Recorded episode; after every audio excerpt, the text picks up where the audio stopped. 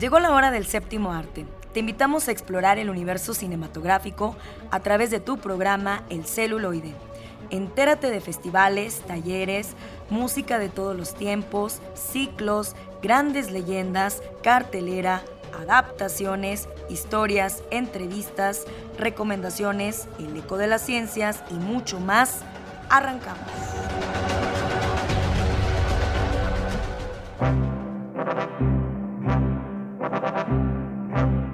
Muy buenas tardes, buenos días, buenas noches, en el instante en que nos estén escuchando, porque también estamos en formato podcast, por si te perdiste alguno de nuestros episodios, pues nos estarás escuchando seguramente en estos instantes. Gracias que nos acompañan como siempre a través del 1190 de AM por la cultura y por el arte, Radio Universidad.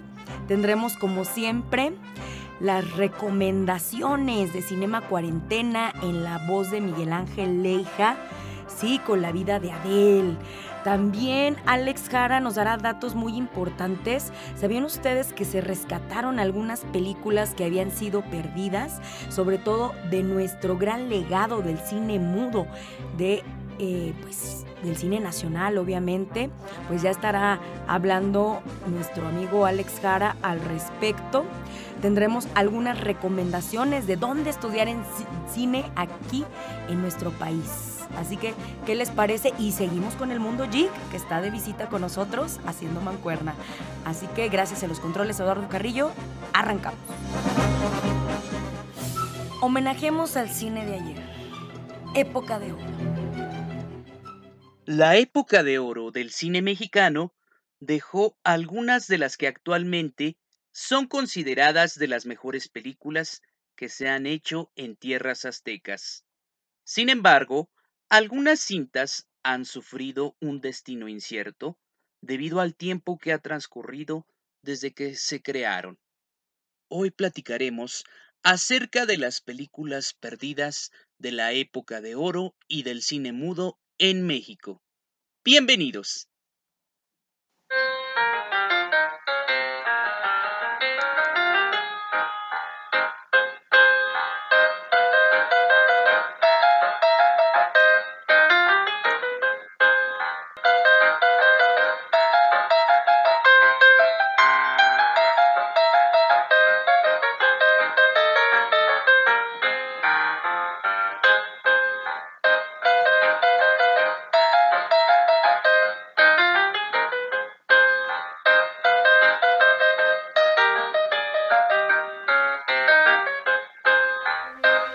¿Qué tal amigos radioescuchas? Bienvenidos una vez más a la sección Época de Oro de su programa El celuloide. Excelente sábado de cine para todos ustedes. La Filmoteca de la UNAM, así como el Instituto Mexicano de Cinematografía, IMCINE, se han dedicado a resguardar patrimonio audiovisual mexicano desde hace varias décadas atrás. Es por ello que se sabe de la existencia de películas de las cuales sus negativos se perdieron para siempre o desaparecieron de las instalaciones en donde las albergaban. Uno de los hechos históricos que causó gran parte de la destrucción de dichos materiales fue el incendio que sufrió la Cineteca Nacional en 1982. Hace casi dos décadas, la Filmoteca de la UNAM publicó su primera lista de las 10 películas perdidas más buscadas, con el fin de que los mexicanos puedan acercarse a esta institución si es que saben del paradero de dichas cintas. Afortunadamente la lista se actualizó en el año 2008, ya que se habían encontrado dos títulos. Cruz Diablo de 1934 bajo la dirección de Fernando de Fuentes, y La Mancha de Sangre de 1937, película que incluso se creyó que ya no existía. Esta nueva lista no ha sido actualizada desde hace 11 años. La primera cinta que incluye esta lista se llama La Luz, Tríptico de la Vida Moderna, de 1917 dirigida por Ezequiel Carrasco. Es una película del cine mudo, Su guion está inspirado en la película italiana Il Foco de 1915 de Piero Fosco. Se sabe que su metraje está entre 4 y 5 rollos. Después tenemos la película En Defensa Propia de 1917, dirigida por Joaquín Cos. También es una cinta silente. Su guion fue escrito por su misma protagonista y productora, Mimi Derba, a quien recordamos por el personaje de la millonaria en la película Ustedes los ricos. Después tenemos la película Juan Soldado de 1919, dirigida por Enrique Castilla. Se sabe que esta película, también muda, fue producida por la Secretaría de Guerra y Marina, creada para su ejército. Tenemos también la película La Parcela de 1921, bajo la dirección de Ernesto Bolrat. Cinta silente de la que se tiene poca información, como el hecho de que está basada en la novela homónima de José López Portillo y Rojas, además de que sus protagonistas son Luis Ross y Carmen Bonifant. El Coloso de Mármol de 1928, dirigida por Manuel R. Ojeda. Es una película de propaganda callista, también muda. Su título hace referencia al Palacio de Bellas Artes. Más fuerte que el deber, de 1930, de Rafael J. Sevilla. Se le considera una de las cintas más importantes del cine mexicano al ser la primera sonorizada con discos. Se sabe que un incendio eliminó los negativos originales, pero se tiene la esperanza de que existan copias. El Anónimo de 1932 de Fernando de Fuentes. Su importancia radica en que fue la película con la que Fuentes debutó como director. Un espectador impertinente de 1934 dirigida por Arkady Beutler. Se sabe que es un cortometraje de 25 minutos, producto de un experimento de Beutler. El director buscaba mezclar una proyección con su actuación en vivo. De esta película se encontró el audio en la Cineteca Nacional. Michoacán, de Elena Sánchez Valenzuela, del año 1937. Es un documental hecho a partir de la petición de Lázaro Cárdenas, quien entonces era presidente. Valenzuela fue la fundadora de la primera filmoteca de México, La China Poblana, de 1943, bajo la dirección de Fernando A. Palacios. Fue la primera película a color de María Félix. Se estrenó en el cine Lindavista, lo que causó que se tuviera que dar servicio de autobús desde el Palacio de Bellas Artes para acercar al público hasta la sala. De la mayoría de estas cintas se tiene información acerca de su paradero, pero es incierta debido a que algunos son rumores o se sabe que nunca se podrá tener acceso a los rollos debido a diferentes restricciones. La Filmoteca de la UNAM cuenta con 13 bóvedas, de las cuales Seis son para almacenaje de filmes de acetato y siete para nitrato. En ellas se conservan más de 40.000 títulos que han sido identificados, catalogados y guardados en más de 250.000 latas de película. Además, exhibe cerca de 200 aparatos pre-cinematográficos y cinematográficos que dan cuenta de una parte del desarrollo técnico del cine a lo largo de su historia. El centro de documentación cuenta con más de 10.000 ejemplares de carteles, 7.000 lobby cars y 83.000 fotografías de rodaje y de personalidades, y más de 15.000 impresos especializados entre libros, revistas y folletos. Entre los últimos trabajos de la Filmoteca de la UNAM se encuentra la restauración de La Mujer del Puerto, y medias horas del archivo toscano y los hermanos Alba en el que se invirtieron 2 millones de pesos. Si hablamos de un pionero del cine como fue Salvador Toscano, El archivo incluye imágenes desde el porfiriato a la Revolución Mexicana, donde se puede ver, por ejemplo, el entierro de la mujer de Plutarco Elías Calles. Yo soy Alex Jara.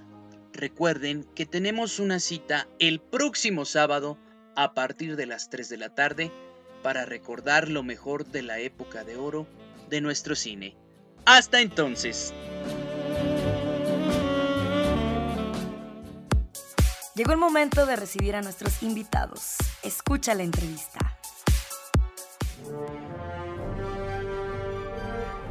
Continuamos aquí con su programa El celuloide y tenemos una visita muy especial, un joven desde la Ciudad de México que lo aprovechamos, que anda en San Luis Potosí, para que nos comparta algunas experiencias de, que ha tenido últimamente, sobre todo con el cine documental, además de la, la elección sobre eh, qué parte del cine le gustaría estudiar, ¿no?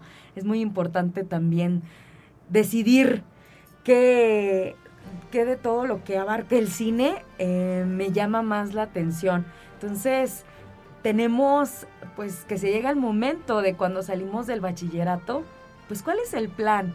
¿Qué queremos hacer? Y entonces, quienes les gusta el cine tendrán que que buscar opciones en, nuestro país para poder realizar ese sueño y convertirse eh, pues en, un realizador o en alguien que está inmerso en este ambiente cinematográfico que es, uff, infinito. Entonces, tenemos con nosotros al joven Manuel Loria, eh, le decimos de cariño Manolo Junior. ¿Cómo estás, Manolo? Bienvenido. ¿Es tu primera vez en radio? Sí, es la primera vez que, participo en algo de radio. Muy bien. Estoy bien. Platícanos de tu pasión por el cine, de todo, de toda esa diversidad que existe en el cine. ¿Cuál, ¿Cuál área fue la que más te llamó la atención? ¿A cuál quieres entrar para iniciar tus estudios de nivel superior? Claro, a mí lo que me interesó, bueno, a mí desde chiquito me ha interesado lo que siempre ha sido como eh, los medios audiovisuales, ¿no? Las películas, videos, cómo se hacen, por qué se hacen. Este, y siempre me ha gustado como ver las formas en las que se puede contar una historia a través de los, de los medios que se tienen, ¿no? Ya sean cámaras, este, fotos, este, todo eso. Y sobre todo en los últimos años, ¿no? Comenzó mi gusto alrededor de la secundaria, hace unos cuatro años, cuatro o cinco años con lo que eran las películas animadas. Este sí, la animación fue para mí como algo súper, súper, súper interesante. ¿De qué directores? Este, ¿de qué directores? Me empecé con lo que era el cine japonés, ¿no? Del cine de anime. Ajá. Este, las películas de Satoshi Kon, este, más conocido por hacer este Paprika, Perfect Blue, este, y Los Padrinos de Tokio, este, son, son muy buenos, tienen, son como muy surrealistas y cuentan historias muy buenas, ¿no?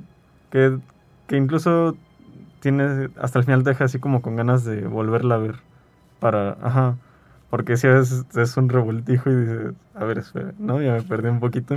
¿Quieres ordenar tus Ajá. Ah, este, fue, fue por las películas de estos Chicón, sobre todo Paprika. Este, con el cine de, de Ghibli, ¿no? De, de maestro Miyazaki. este, la, la princesa Mononoke, yo creo que fue la película que, que más me ha llegado de, de, todas las que he visto de Ghibli. Y, y pues otras películas como por ejemplo este... Ah, se me fue el nombre. no te preocupes. Sí, sí. ¿Y eh, qué opciones, eh, tú que vives en la Ciudad de México, qué opciones hay en esta metrópolis para estudiar acerca de cine o especializarse en el área que tú quieres? Claro, bueno, en cine, este, específicamente, claro, está el CUEC, ¿no? La UNAM. Este, que es de, bueno, pública, es la, creo que es la única, este, pública para estudiar cine. Y obviamente, y pues sí salen muy buenos egresados, ¿no? Han salido super directores de, de esa escuela. Este, fuera de, fuera de eso, en las particulares, este, la más reconocida sería la, el Centro de Capacitación de Cinematografía, que se encuentra donde están... Ah, se encuentra justamente al lado de los, de los estudios Churubusco. Ajá. Y también es una super escuela, super equipo. Este, el problema con, con esas dos escuelas, sobre todo, es que son, el cupo es muy limitado. Hay ¿no? mucha demanda. Hay demasiada demanda. Por ejemplo, en el centro de capacitación, en el CCC, solo hay, si no recuerdan, 15 lugares. Ah, 15 lugares de quién sabe cuántos miles que quieran hacer el examen. sí. Y es dificilísimo entrar ahí. En- y bueno, esa es particular aparte. Ah, Ajá, muy el, bien. el centro de capacitación es particular. Este, otra alternativa que existe son las, son las privadas y es el estudiar comunicación.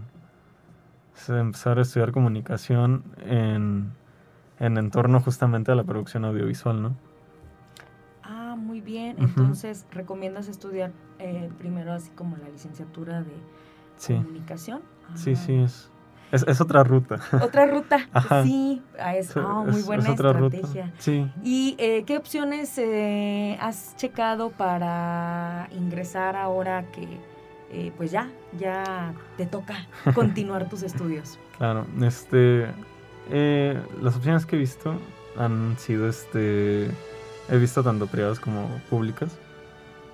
Eh, la que más me ha llamado la atención por el momento ha sido la Universidad Panamericana. Siento que tienen muy buenas este, instalaciones. Ajá. Este y la tira de materias es muy buena en cuanto a comunicación. Claro, está la, también he visto la UAM. Este también tiene muy buena tira de materias. Lo malo es que comunicación está hasta. Está en la sede de Anáhuac, si mal no recuerdo. Así que sí está medio retirado de la ciudad. Ajá. Este. También el Tecnológico de Monterrey cuenta con muy buenas instalaciones. Este, y también he visto, bueno, el, el Centro de Capacitación de Cinematografía, ¿no? Que ya mencioné anteriormente. Que también es muy bueno en, en cuanto a lo que han salido de regresados de ahí y todo eso. Ah, muy bien. Y pues bueno, deseamos que tengas mucho éxito en todas las que apliques. Sabemos que es mucha la demanda, pero eh, pues sí es importante eh, tener opciones y saber eh, qué es lo que se ofrece en la Ciudad de México. Así que yo te agradezco mucho. Hay que seguirle echando ganas y pues a cumplir los sueños y a quien le guste el cine, pues adelante, ¿verdad Manolo? Sí, sí. Así que nosotros vamos a, a seguir eh, compartiendo información para ustedes sobre el séptimo arte. Muchísimas gracias por darnos este pequeño tour de opciones y continuamos con más aquí en el celuloide.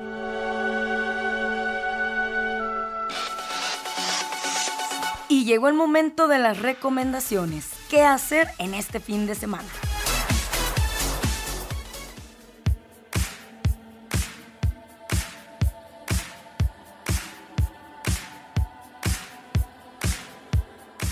Muy buenas tardes a todos y todas. Este es Miguel Ángel, hija de Cinema Cuarentena, y aquí les traemos la recomendación de la semana. Como cada semana quisiéramos recordarles que nos encontramos participando en el reto Cinema Cuarentena, el cual consta de una lista de 52 categorías, una para cada semana del año, en donde iremos recomendando diferentes películas de ciertas categorías que irán cambiando, a como directores en específicos, años en específico, décadas, países, movimientos fílmicos, etcétera, para que así las recomendaciones nunca se terminen y sobre todo para aprender un poquito más sobre la historia del cine. En esta ocasión toca hablar de, una temática en específico y son las películas con temática LGBT. Así que eh, no pudimos pensar en otra película tan rápido como lo es la, la obra maestra que recomendaremos el día de hoy, una película ganadora de la Palma de Oro el año en el que se estrenó, la cual es La vida de Adele, una película del año 2013 grabada en Francia y dirigida por Abdelatif Kechiche, un director este de, de ascendencia de Medio Oriente Y la película cuenta con una duración de 3 horas, como estamos acostumbrados a hacerlo durante esta sección.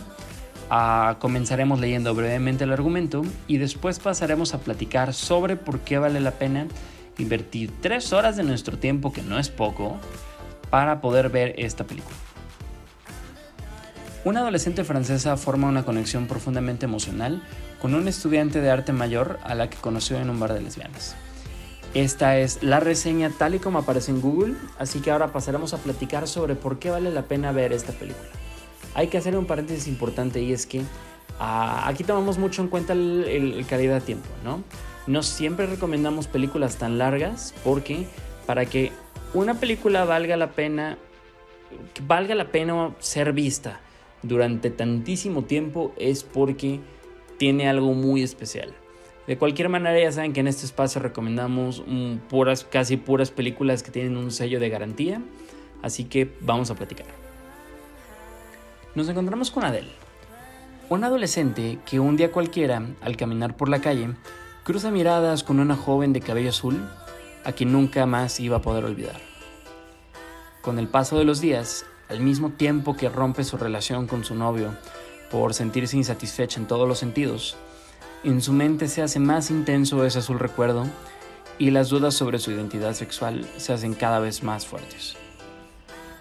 Pasado un tiempo, al escaparse de una fiesta, se encuentra a la mujer de pelo azul, Emma, una estudiante de arte mayor. Mayor por pocos años.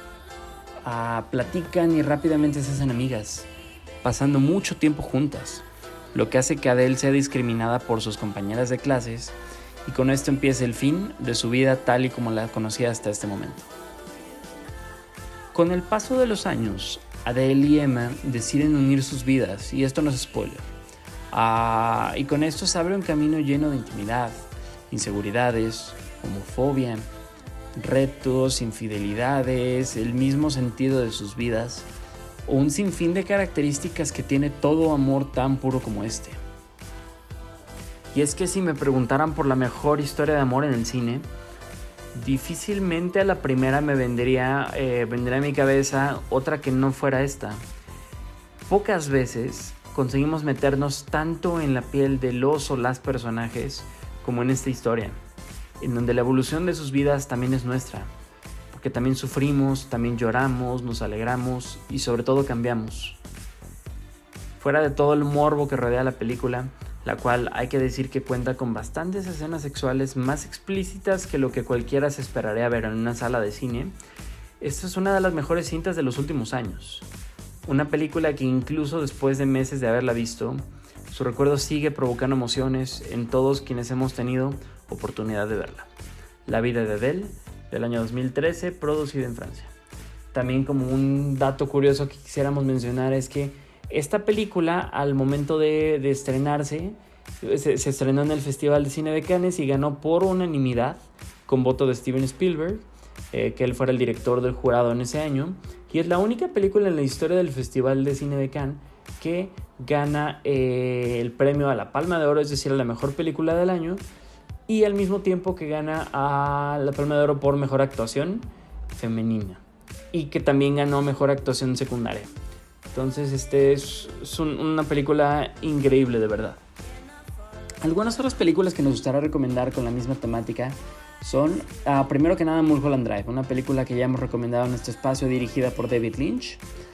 Ah, también no queremos dejar de recordar otra que recomendamos hace no, no muchas semanas, la cual es Todo sobre mi madre, una película exageradamente emocional de, del grandísimo Pedro Almodóvar, director español, también otra que no siempre es muy recordada eh, es Tarde de Perros, Dog Day Afternoon, una película dirigida por Sidney Lumet y protagonizada por Al Pacino, la cual es buenísima.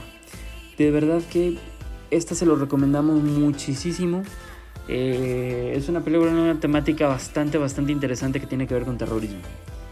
Ah, también nos encontramos con Filadelfia una película bastante famosa en los finales de los 90 eh, que trata sobre, pues bueno, sobre temáticas bastante delicadas como lo es el SIDA o como lo son ah, pues algún, los juicios, cómo es la vida en las cortes.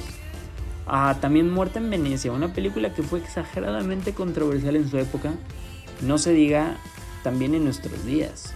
Una película que trata sobre un, amor platónico que tiene un hombre mayor con, un, con un, niño apenas, ¿no? Ah, también tenemos Carol, una, una, película que también no salió hace muchos años, protagonizada por este, Kate Blanchett. Y ahorita mismo olvidé el nombre de la otra protagonista, pero tiene, es, es bastante, bastante buena, sobre todo en lo visual. Es un espectáculo estético. Sueño en otro idioma, Sueño en otro idioma una película muy mexicana. Y por último vamos a acabar con la que nos parece eh, una que está casi al nivel de, la vida de Adele, que es Retrato de una mujer en llamas, de la cual también ya hace poco hablamos en este espacio. Pues muy bien, esto fue todo. Muchas gracias por dedicarnos un pedacito de su tiempo para escucharnos en esta sección. Este fue Miguel Ángel Eje de Cinema Cuarentena. Recuerden seguirnos en redes sociales como Cinema Cuarentena en Instagram y en Facebook. Por ahí pueden mandarnos un mensajito. Y eh, Tras Urbanos 2.0 en Instagram y Facebook. Muchas gracias y hasta la próxima.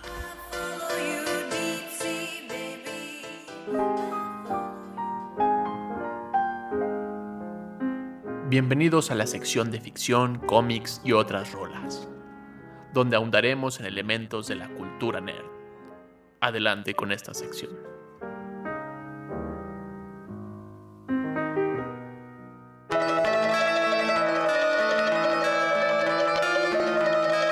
Hola a todos, bienvenidos al lado ñoño del celuloide. Me acompaña Carlos Buendía, Lalo Carrillo en los controles y hoy nos acompaña Nico de Mundo Geek para discutir, peleándonos de las grandes obras cinematográficas que han partido de los videojuegos. Chicos, bienvenidos. Hello. Hola chicos, ¿cómo están? Y Nico, tú que eres como el, eh, Oye, es la voz de la razón. Oye, es la voz de la razón. Un geek hecho y derecho, porque uno, yo, soy fan de las películas, pero jugador de videojuegos ocasional. No podría, llamarme gamer, porque la competencia es muy difícil. Ya para llegar a ese título. en mis tiempos no había torneos. No, no, no. no. Y acá el licenciado sí es como más fan de los de los títulos de videojuegos, de pasar horas enteras en Grande Auto. Leve la nieve. ¿Cuál, ¿Cuáles son estas películas que siempre recuerdas? Así que digas, películas de videojuegos y esta siempre salta. Silent Hill. Silent Hill. Es de las primeras. Silent Hill y Resident Evil Nada más que Resident Evil la pudieron haber hecho mucho mejor. A mí me gusta Resident Evil porque son de estas películas que son malas, pero son buenas. Son malas, pero le dejas. de que está en el canal ese de siempre y ah, bueno. Sí, ahí te quedas, ¿no? Puedes ver como incontables veces una detrás de otra. y no han notado que la saga va como perdiendo toda formalidad. O sea, la primera película si es como de intentamos parecernos a estos videojuegos como medio tétricos, apegarnos a la historia y ya conforme avanzando es como de, eh, no nos importa en absoluto. Este... Pero creo yo que va mejorando como la calidad cinematográfica. Ah, ¿no? Se vuelven más ridículas, más explosivas. el, ¿Cómo se llama? Los zombies ya explotan. Ah, sí, sí, sí, sí, como de cómo innovamos, ¿no? Ahora. ¿Cómo muere el zombie? Le prendes fuego y explota. Sí, porque además hay plot twist de tú eres el verdadero que está detrás del poder aquí en Umbrella Corp y tú eras la verdadera Alice y es como de ¿qué? De, hecho hasta los videojuegos para mí han ido perdiendo como como la coherencia en la historia, o sea. Ay, míralo, no le gusta que le arranque la mano.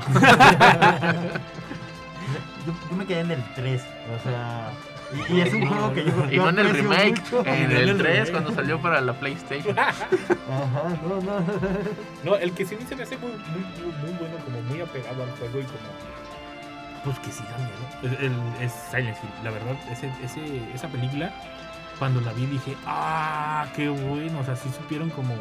A mí al principio me molestó como las licencias. Ah. Es como de eso no ocurre en el juego. Ah, eso no está en el juego. Pero cuando te dejas como de quejar de eso, sí es una película que te tiene tenso, ¿no? Y que las cosas que importan sí están en la película, ¿no? Como el Pyramid que va arrastrando, que nadie entiende por qué está ahí y nadie sabe por qué solo los que habían jugado los videojuegos, pero la película no funciona. Ese es un punto importante, o sea, ¿qué es una buena adaptación de un videojuego? Porque son dos formatos completamente diferentes y entonces algunas personas prefieren de que se hagan los elementos, que sea otra historia, pero que tengan aquí como estas referencias de este bistec.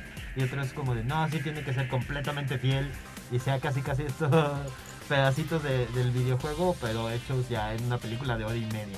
Yo creo que cuando abona como el universo, cuando no parte de, de en particular de un juego, sino que es como el universo del juego, vamos a contar una historia con algunos personajes. A veces funciona muy bien, a veces funciona horrible. Sí, sí, sí, exactamente. Pero creo, por ejemplo, las de Bayonetta funcionan muy bien. La nueva serie que salió de Castlevania me parece una cosa maravillosa, aunque no es película. Serie. Y animal. Y, pero las películas de Street Fighter creo que son buenísimas. Menos. Yo, ya menos. las, anima o sea, las animadas son las buenas. Sí, menos la primera donde sale, Van Damme. sí, ya te iba a decir, no, entonces Mario Bros es una chulada. Ah, joya de las películas. Con un hongo todo lleno de baba y un dinosaurio que trata de ser Yoshi. No, no, no. Pero digo, yo para mí eh, creo que sí, si ahondan en el como en el universo y tratan como de explicarlo, eh, se da bien. El problema es que hay algunas que no lo necesitan. O sea, hay, algunos juegos, por ejemplo, en el de Assassin's Creed quisieron como volver a explicarte todo. Y que, una. Ajá, exactamente. O sea, como si ya existe la explicación, no me lo expliques. O sea, yo ya la sé. Y como jugador ya la sé. Este, entonces toma una historia alterna o algo como para que puedas hacer tú tu película libre sin tener que seguir exactamente el guion del videojuego. Y estaría más interesante. El problema es ese, que a veces dicen, me va a valer el juego y voy a hacerla de nuevo. ¿Quiénes son los que vamos a ir a ver esas películas? Obviamente los que lo jugamos, o sea, no seas tarado. O sea, lo primero que vamos a hacer es no me gustó y ya valió. ¿Por qué? Porque somos los que la vimos primero y vamos a decir no está buena, está del fiasco. Y ojo, Assassin's Creed no está tan mala. O sea, no está tan mala si te pones a verla como si no conocieras nada. Con optimismo, ¿no? Pero bueno, sí, es que tiene las escenas que están así como bien tratadas y manejadas. Es como, wow, se ve espectacular. No entiendo qué está pasando. Pero si tienes la referencia al juego, dices, qué chapa. exactamente. tiene un salto espectacular, que es el salto de fe que ocurre en Assassin's Creed como uno de los movimientos más geniales de la saga. Y en la película se tardan en realizar ese salto. Al último. Que no lo saca de ningún apuro. Es como Smallville, cuando trata, cuando Smallville, Superman voló hasta después de 10 años de la serie. Sí, es una cosa muy, muy, muy rara. Otras de las que creo que funciona bien es Tomb Raider. De hecho, me encantan todas las películas que han salido. Por lo menos las de. A mí, las que se me hacen como que están bien adaptadas son las de. Con Angelina Jolie. Están muy bien adaptadas. Por lo menos las dos primeras. Ya después de ahí ya no supe no supe si hubo más. Una creo que hace poquito, hace como dos, tres años. Pero fue una chava diferente, ¿no? Sí, Sí, Angelina Jolie ya está cuidando niños. Peleándose con el ex esposo. Pudo haber puesto a su hija también Tom Raider. Que esa nueva película provocó casi al mismo tiempo el remake de la saga. Porque cambió también el personaje como lo conocíamos. Este, el short de Kaki en estas cosas místicas donde había dinosaurios y osos en el ah, mismo juego y a nadie le importaba. era más cercano a Indiana Jones. Sí, era más cerquita como de Indiana Jones. Y estas últimas están ligadas a este nuevo personaje. Salieron un montón de nuevos juegos, salieron remakes de la misma saga. Y creo que funcionan muy bien. ¿no? Son películas de acción sencillas, simples para ver una tarde. Y te tienes de manera maravillosa. Y los juegos, que eran mucho más complicados, los primeros, había una, cuestión como de, rompecabezas más, más este, hecho. Los demás juegos ya han sido más sencillos. Tienen historias más complejas, pero son más sencillos de resolver. Creo que ahí es como, como un punto el, que, es difícil de explicar. Y, deténganme cuando pierda la cabeza. que a veces una buena adaptación es tomar esta esencia. O sea, esta cosa que, que dices, tal vez no es la misma historia, tal vez le hiciste como cambios aquí, pero se siente como cuando yo jugaba el videojuego, ¿no? Sí. Eh, vi hace poquito la serie de, Halo, un, capítulo. No, sí, y en algún momento, o sea, yo lo estaban viendo ahí en, mi casa y me puse a verla y dije, yo tengo como la sensación de haber vivido esto. O sea, de, sí, sí, como yo ya vi esta película, pero no sé de dónde, y luego cuando aparece el personaje principal, fue como, claro, esto es Halo. Y es como, sí sentí como cuando jugaba Halo, como la, el tipo de acción, el tipo como de, de dinámicas de los personajes, es como de ellos, se siente tan parecido que pues no, necesariamente tiene que ser la historia de Halo. Sí, exactamente. Pero es como estos elementos tan parecidos, dices, sí tengo esta familiaridad. Y al menos a mí en ese pedazo, no, no aún de en toda la temporada, pero dije, esto es una muy gran adaptación, no lo veía venir y, lo sacaron muy bien. En esa misma dinámica donde sí funciona muy bien que cuentas, funciona horrible en la primera película de Mortal Kombat. Ah, Porque tienen todos los movimientos, tienen todos los personajes, tienen todo el lore,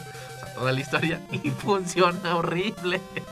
Pero es que también exageran, ¿no? Porque, por ejemplo, es como si uno tiene que decidir qué es lo que quieren contar, ¿no? Si quieren contar la historia muy larga, extensa y demás, pues tienen que decidir si la quieren hacer serie o la quieren hacer película. Porque en una película, incluso aunque la hicieras como El Señor de los Anillos, versión extendida de cuatro horas, pues no te va a caber. O sea, hay historias que no te van a caber. Y más si quieres explicarla de cada uno de los personajes. Entonces, ahí yo creo que deben explicar como uno o dos. Como lo hicieron en. Como lo intentaron hacer Mortal Kombat ahora en la última y aún así explicaron de más. O sea, aún así Sí, pero es, como más creíble, creo yo, en esta última. Es en esta última que no se, se, siente súper natural como en Mortal Kombat termina todo en un combate. Ajá. Sí. O sea, la, propia historia te va llevando. Ajá, exactamente. Y de repente cuando acuerdas es como, un momento, esto es un escenario nuevo, es un nivel nuevo. Sí. Y, dices, ah, qué padre, ¿no? O sea, qué padre que se está sintiendo como la, la, el videojuego, pero no necesariamente es una copia, una calca del videojuego. Es, es, por ejemplo, esta serie de Halo que, que, mencionas que acaba de salir. Me vale si no la han visto, ya pónganse a verla. Van atrasados, ya lleva dos semanas. Este, es cierto. Hay, hay, hay, hay referentes que no son referentes muy visibles, pero los identificas como jugador. Por ejemplo, cuando llega el personaje principal y que están a punto de darle una tunda a uno de sus compañeros Spartans, él agarra una de las ametralladoras. Y cuando empieza a caminar y empieza a disparar, dije, oh, sí se mueve en el juego. O sea, de que empiezas a disparar como hacia arriba, porque no se mueve bien el, monito.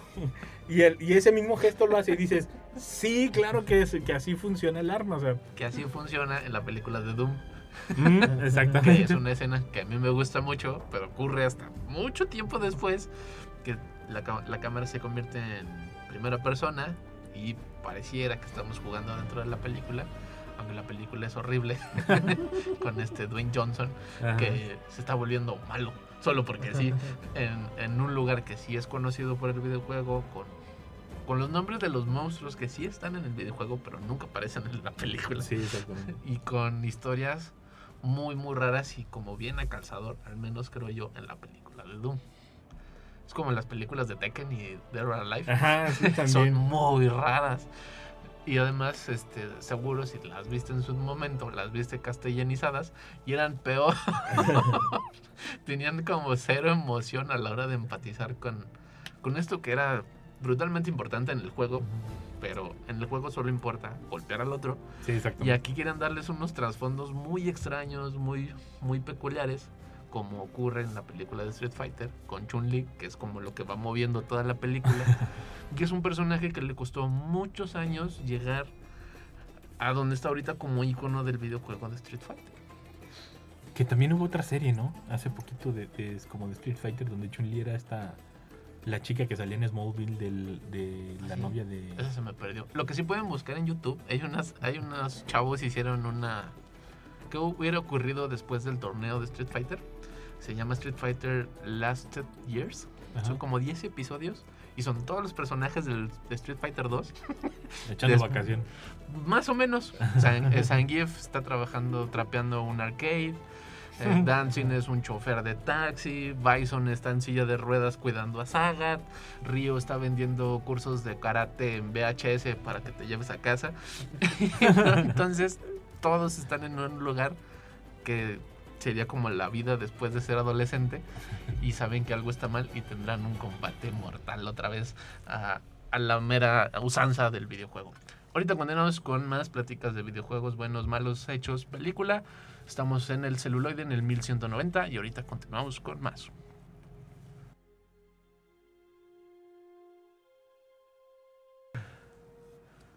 Hola amigos y amigas del celular, yo soy Carlos Bendía, se encuentra conmigo Oscar Ramírez y Nico de Mundo Geek, que lo pueden escuchar todos los martes a las 5 de la tarde. Sí, de 5 a 6 ahí estamos en Radio Universidad. Y seguimos con nuestra plática sobre videojuegos y películas, adaptaciones buenas, malas, cuáles nos gustan, cuáles son nuestras favoritas. Y veníamos hablando de Nico en el corte que nos contaba un poquito sobre que a veces la industria hollywoodense de las películas no le atina, no sabe qué hacer con sus películas cuando compran la licencia del videojuego y que los fans realmente sí llegan a hacer estos cortitos muy bonitos, nos contaba Oscar eh, sobre uno de Street Fighter, que sí le atinan a esa esencia, a esa magia de jugar los videojuegos. Es que yo hay algo que siempre he alegado y lo seguiré alegando y creo que en algún momento lo comenté en mi programa, ahí por si lo quieren buscar en los podcasts, Mundo Geek, así no se encuentra. Ah, este, eh, Hollywood tiene la tendencia, y no sé por qué, yo creo que es algo muy occidental, de querer explicarte todo. O sea, tienen que explicarte todo, si no, no están a gusto. O sea, no están en paz. Y lo hicieron, por ejemplo, con la de Goku, con la horrible película que sacaron de Goku que lo quisieron explicar todo, y hasta es que la cola crece por fotosíntesis y no sé qué. Entonces es como de, ¿qué te importa? Dalo por hecho. O sea, tú solo pon el mundo y lo entendemos y se acabó.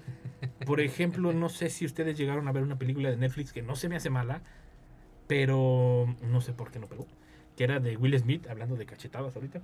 Este, donde él es un mundo como donde están, conviven con orcos, que hay dragones y demás y no te explican absolutamente nada. No te explican qué pasó, ni cómo pasó, ni nada. Nomás se supone que él es el primer policía. El que es un policía más.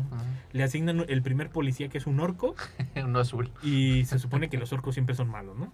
Y entonces, eh, pero esa película a mí me fascina mucho porque dije, lo están comprendiendo, no deben explicar nada, solo pongan los hechos, ¿no? Y eso es algo que yo siento que Hollywood, sobre todo Hollywood, no entiende todavía, que no debe explicarnos de dónde viene el personaje, qué le pasó, y menos si la historia original que todos conocemos, ya sea en el videojuego o anime, lo que quieras, tampoco. No te lo explica. o sea, ¿para qué? Entonces, por ejemplo, les ha pasado... Eh, ¿Con qué otra película les pasó? La que es como la más infame es la de Mario Bros.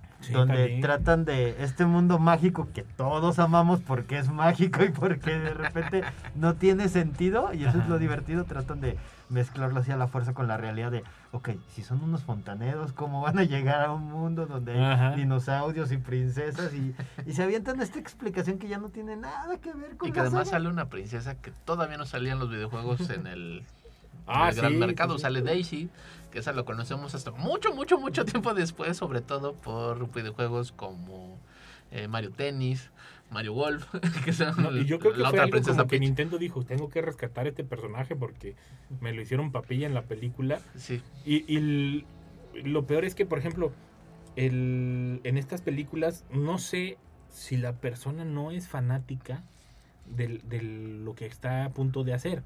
Porque los fandoms, ya lo hemos dicho, hay un fandom hermosísimo de Goku en YouTube que dije, ¿cómo es posible que un chavo con su cámara de, de tripié, o sea, que no da ni HD, o sea, esté haciendo estas tomas y estos efectos?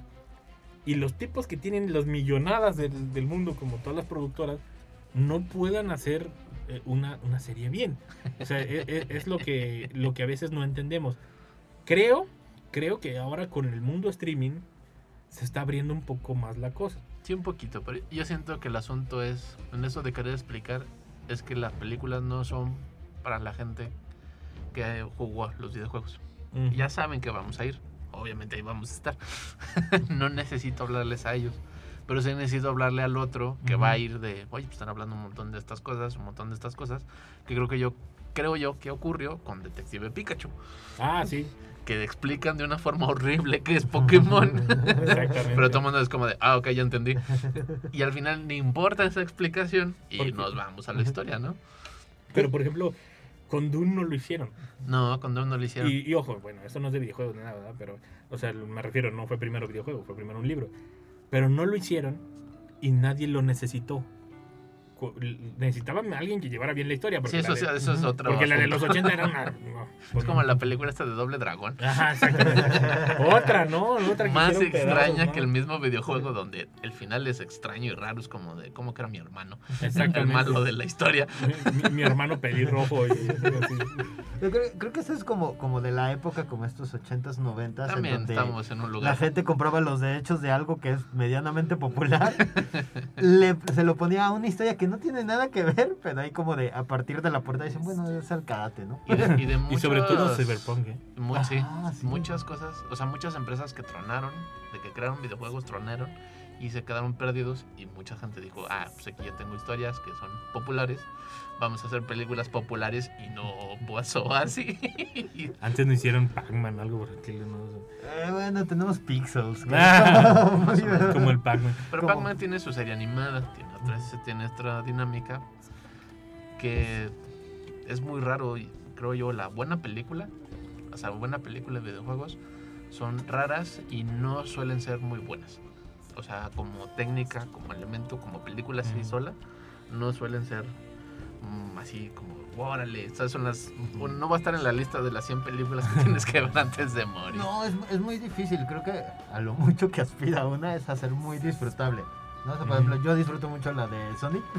Ah, ah, sí. Es muy divertida, es como muy compacta, muy de... Yo no conozco absolutamente nada del personaje, pero cuando la vi me divertí mucho, pero justamente no es la obra maestra del cinema, ¿no? Creo que en ese sentido, yo, a mí me gusta mucho Hitman. Ah, también. La primerita película de Hitman, que todo el mundo fue como, hay un videojuego de eso. Exactamente. Y que en esa sí explican cómo funciona, quiénes son estos niños que se convierten en asesinos, que son una empresa horrible. Y en el videojuego no. En el videojuego tú ya sabes que eres un asesino asueto y no importa, fácil. Es, es como la, la, la, de una asesina, ¿cómo se llama? ¿Cuál de las Sonia o cómo se llama? Hay, hay, un, hay una que es como una asesina y que también lo... Nomás que ahí creo que fue al revés, lo hicieron primero... Primero fue película y luego videojuego. Ajá, creo que fue serie y luego lo hicieron videojuego. Pero, pero también fue como de, ah, poco había esto, fue como que nadie sabía. pero, por ejemplo, el, hay películas que hablan de videojuegos como Ralph y es muy padre. A mí me gusta mucho la de Spielberg. ¿Cómo se llama? Ready, Player, One. Ah, esa está buenísima, ¿eh? Y, eh, o sea, pero por ejemplo, es lo que decimos, no hay necesidad de contar una historia.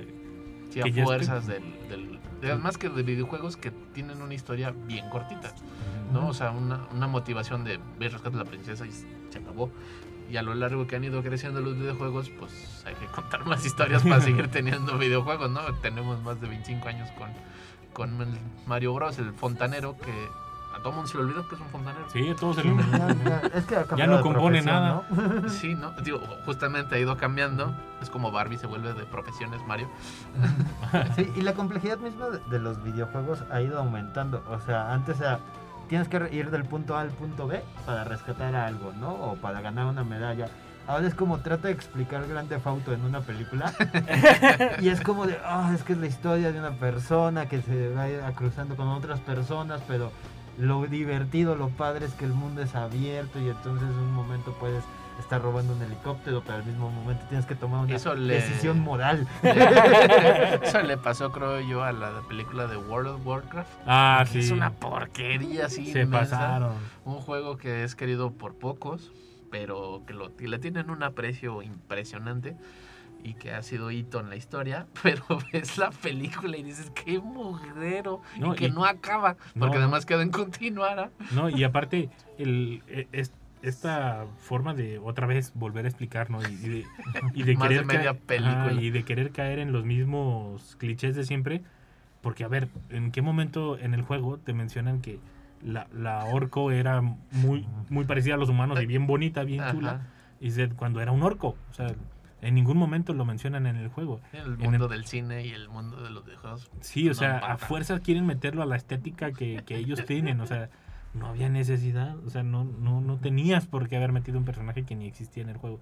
Y una de las películas que a mí me gusta mucho, que es mala, eh, pero por lo que representa, es esta la película de Final Fantasy. Ah, la primera película con este nuevo motor, la nueva animación, que iba a ser la nueva revolución que, llevó a la quiebra a la compañía de Square Inc. Hasta que la salvó Nintendo. yo recuerdo haberlo visto de niño y, y era una cosa extraña porque venía de ver Tortugas Ninja, Mario Bros, de estas cosas que se tomaban los videojuegos muy, muy a la ligera y ver esta cosa que era tan solemne. La Tierra estaba muriendo y tenemos que rescatar a Gaia. y que no tenía nada que ver con los videojuegos después. O sea, me compré un videojuego porque vi la película y fue como de, esto no tiene nada que ver. Que muchos esperaban las adaptaciones de los videojuegos, pero para ese tiempo ya llevábamos como 10. Sí, ya. o sea, era imposible. Y que de esas de Final Fantasy, la 7 es la mejor.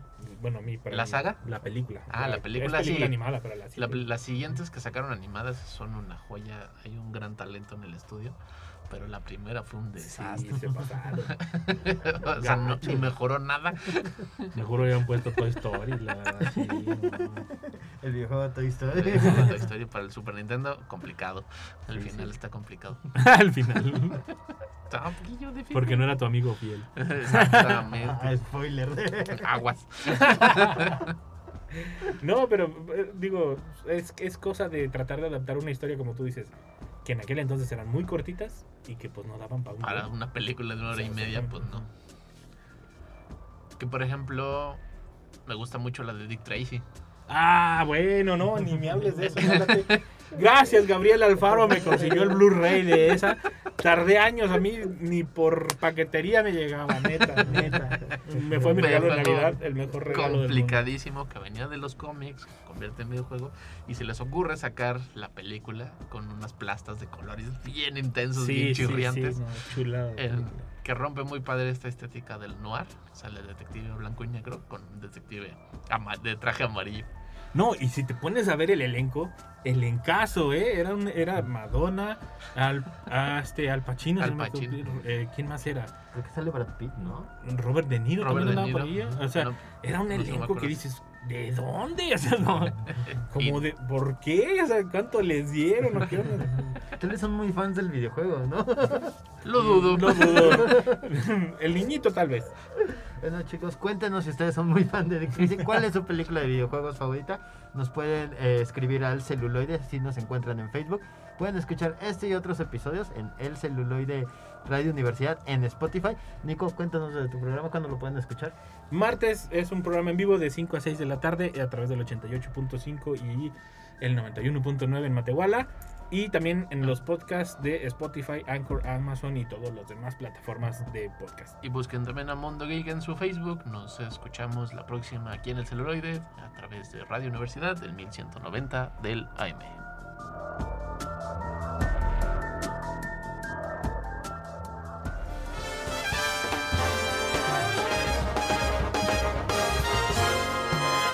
Esto fue El Celuloide. Escúchanos por el 1190 de AM. Teléfonos en cabinas 826-1348. Síguenos en nuestras redes sociales y YouTube. Nos encuentras como El Celuloide. Dirección de Radio y Televisión de la Universidad Autónoma de San Luis Potosí.